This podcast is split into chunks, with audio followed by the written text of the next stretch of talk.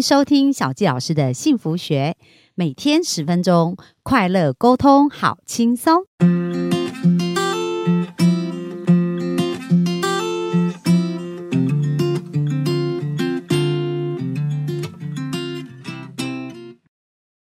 欢迎收听小纪老师的幸福学，很开心又在空中跟大家见面。那本周我们进行的方式有没有发现不太一样？就是我们采访了幸福出版社的我们的行销代表，就是我们的严静哦。然后他带着一本很棒的新书，叫做《这世界很烦，但你要很可爱》。然后他在看这本书这本书的时候，也反映到他生活里面很多的样貌。所以呢。呃，特别是针对女性啊，在我们昨天谈到他第一集的书呢，可能是针对比较多感情的面相，但是在第二集呢，他可能在工作上或者是在生命的成长上有更多的体悟，所以有更多不同的面相。所以我们今天继续来聊一聊有关于在人跟人之间的边界这个界限哦，应该怎么样做一个更好的部分。那我们就欢迎严静。大家好，我是严静。那今天想要跟大家分享一下，就是在书里面提到的有一个章节，叫做它是书一开始就提到的，做一个不好惹的人到底有多爽？哇，这应该很多人想做到，但是内在好像又怕怕的这样。对对对，那我跟大家分享，像我就呃有看到，就是德国的作家邦达列夫说过，说人类的一切痛苦根源都来源。于缺乏边界感，嗯那对待没有边界感的人，我们的方向就我们的方式就很像两个圆，那对方的圆越来越大，啊，你的圆就越来越小，哦，就一直被压缩。对，所以这其实也是我在。前几年开始有意识到这件事情，因为我是一个不太擅长拒绝别人的人，所以我的朋友很常会把很多情绪丢到我身上。嗯，然后我一开始都会想要去帮他安抚，然后想说帮他梳理他的情绪，但这个过程可能我工作也繁忙。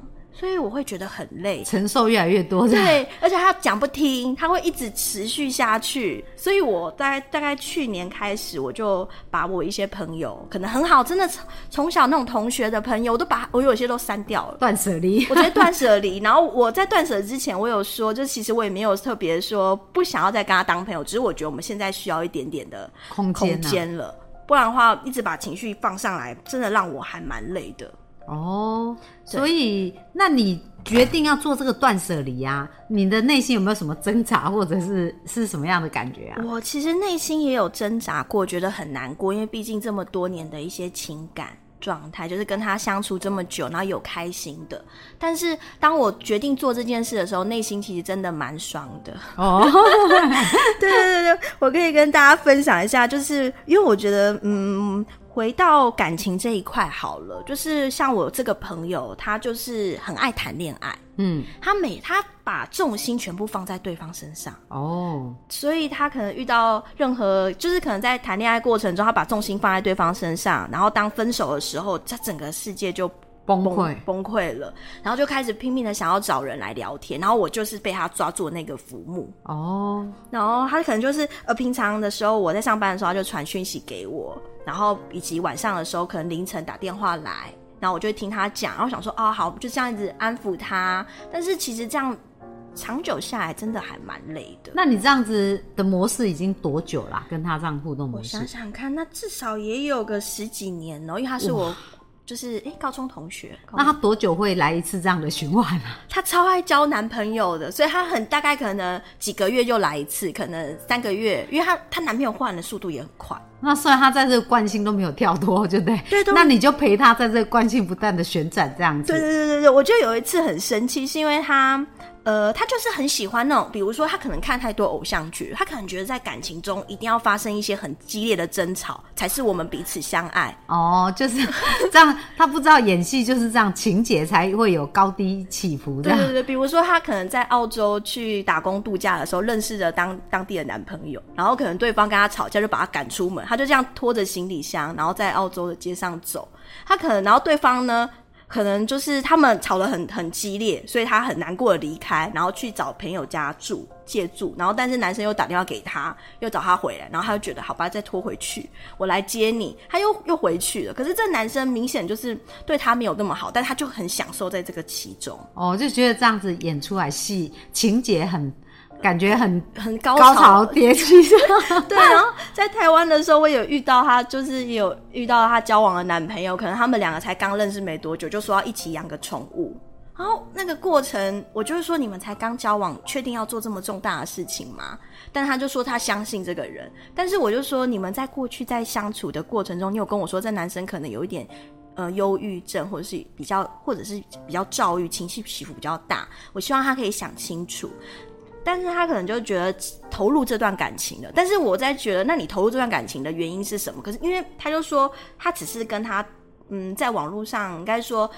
A P P 交友，对，然后根本还没有见面，他就觉得这男生太棒了，他讲个电话就是爱上他，所以我觉得他是一个超级恋爱脑的人，就活在他自己的想象跟感受当中。对，然后果然他们两个在一起过后啊，曾经也遇到让我很崩溃的事情，他们就是说，他就跟我说，你知道我跟他吵架，这男生说，如果呃如果你不跟我和好，我就把这个宠物丢下楼，我们养的这个宠物，然后我听了就很火大。我就觉得说，你怎么可以这样？我之前不就跟你说了，而且现在有一些生命，然后你跟我分享的时候，你可能会让我，你可能是想要得到我的安慰，但我听起来是很惊吓的。哦，所以你就觉得你不管怎么安慰他，怎么支持他都没用，因为他又回到原来的回圈。所以这种倾听就是很浪费你的生命。对。但是你又接受到很多的负面的讯息，这样子会很难受。所以到后面就是那几次的下来，我就跟他说，我真的没先暂时要把我们的关系割割舍，就是割舍，先先暂时放下。所以这就是你说的边界感，就是说，哎，当你没有边界的时候，他就会一直这样子对你，因为因为你没有说不嘛。所以他就会觉得这样对你是 OK 的，也习惯了这样的惯性。就像你跟他说不，但他可能觉得你还是会一直跟他互动。他觉得啊，反正你都一直一直接受他，即使你说不，然后你还是接他电话，然后还是听他，所以他就觉得你没有认真。呃，对对对对对，他可能就觉得说，反正你都在嘛，没关系，我就听你念一念。但是你还是会陪伴我，还是会包容我。可是你就没有自己的一个边界感，所以我觉得自己的边界感是超级重要的。哦，而且这很重要，因为如果你一直承接这一切，他可能就没有成长。对，反而你把它切断，他可能开始有一些机会自己去思考。有有有，他当时我记得在去年的时候，他非常的生气，他对我说，他觉得对我很失望。但我其实是说，我我很抱歉，但是我真的希望他可以更好。然后我现在真的没办法再承受这些了。对我没办法承受，说晚上的时候这样打来给我，然后我担心他的人身安全，然后担心什么一大堆，然后我需要有自己的空间。虽然他当时很生气，但是在这本书出版的时候，大概今他是这本书出版是今年五月，然后我在五月也接到我这朋友的联络，他就跟我说他跟我道歉，觉得很抱歉，过去一直把这些情绪放在我身上，而且他现在的确过得更好。他人到澳洲去了，又回到澳洲去工作，然后找了一个有点像是那种嗯投资理财的工作，然后也找了一个澳洲当地的男朋友。但是他现在已经会把重心放在自己身上，去评估说这个男生到底合不合适自己。哎，所以刚刚严静有讲到一个很重要，就是说有时候我们帮助别人，有可能是害了别人。哦，有时候我们不好意思拒绝，是觉得说，哎，我很怕，我如果拒绝你，可能伤害你，对不对？对。但是不知不觉当中却。把他成长的机会剥夺了，对 哦，因为他觉得有人可以 cover 他的这个情绪嘛，有人会承接这一些，所以他就会不断不断的重复这个模式。但反而严静在那个边界感出来的时候，很果断的把这一个切断，给了朋友就是自己独立思考能力。对，所以真的我要鼓励我们幸福听众，因为我知道有很多人都很 nice，心都很好，然后也都很想主动帮助别人，可是有时候那是把别人的功课放到自己身上。那还回去给他，他才有更多的成长，这样子。对呀，我认为就是一段关系的结束，不代表真正的结束。因为如果我们双方都认定这段关系，那我们可能在未来还是会有机会再次遇到、再次相遇。然后那时候的我们可能会都会过得更好。我觉得这其实，在跟朋友之间的相处，也是从我过去的感情上，我觉得。就算是呃感情都可以分手，朋友为什么不能分手？对，这倒是有趣，我从来没想过这样的问题。对，我觉得是可以分手的，啊，因为我觉得我们两个相现在目前状态没有很好，那我觉得我们也可以先暂时不当朋友啊。哦，那你觉得在感情上面的边界感要怎么去区分它，或怎么去拿捏呀？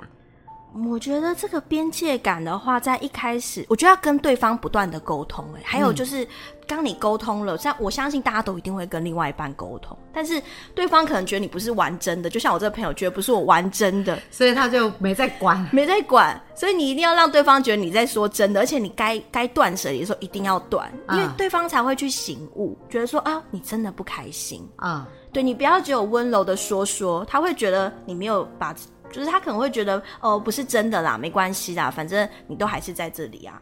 对啊，我觉得在嗯，所以我觉得每一段关系其实都是可以不断的套用在感情，对啊，亲子关系也是啊，也对不对是？如果你孩子每次讲一讲，然后都不算话，然后还是帮他收拾，他就吃定你啦，对不对？对，你要真的觉得说好，那我就不帮你弄，你就就这样放着自己，想办法。对，所以我觉得，呃，关系中的边界感是可以套用到任何，比如说在爱情，然后友情，然后或者是在生活、家庭啊，或者是在职场上都是。哇，我觉得很棒哦，因为我今天也从严静的分享学到一件事，原来友情可以像爱情一样也是可以分手的。那很重要，就是说我们要先考虑自己的感受啊，就是你的生命到底要活成什么样，而不是用别不是别人来掌控我们的人生。那如果这个想要掌控我们人生，一直沟通没有办法，那其实就是边界感就非常清晰。对，好，那小杰老师也提醒大家，其实我们在沟通这个边界感，你并不需要。刚刚严静有提到说，我们要非常的坚定，但是坚定不代表要情绪很强烈。对比如说一哭二闹三上吊，不不至于这样。你只要非常清楚的表述自己，而且表述完以后，按照你表述的事情来做，那就是非常的明确跟清晰了。没错也不一定要大吵大闹，对不对？对，我觉得大吵大闹都还是有一些情绪在，对对你会希望对方可以改变或是什么？对。但其实就是后面越来越冷静，对方才会觉得哦，你好像是在讲真的。所以其实这个边界感就是不是为了要得到对方的注意或同情，而是真的要划清了。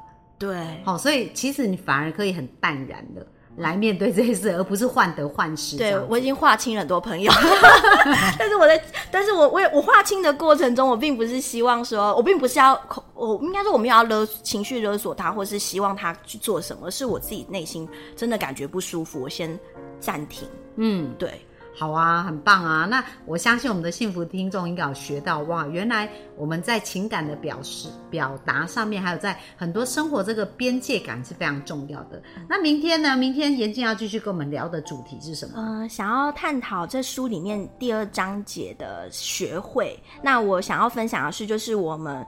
呃，有时候会讨好他人，那我想要跟大家讨论是讨好型人格，不要害怕别人不喜欢自己。哇，这个也是一个很重要的议题哦。嗯，那勇敢的做自己，也是很多人正在学习的过程。那明天呢，我们就继续在线上跟大家见哦。今天就到这边，谢谢大家，拜拜拜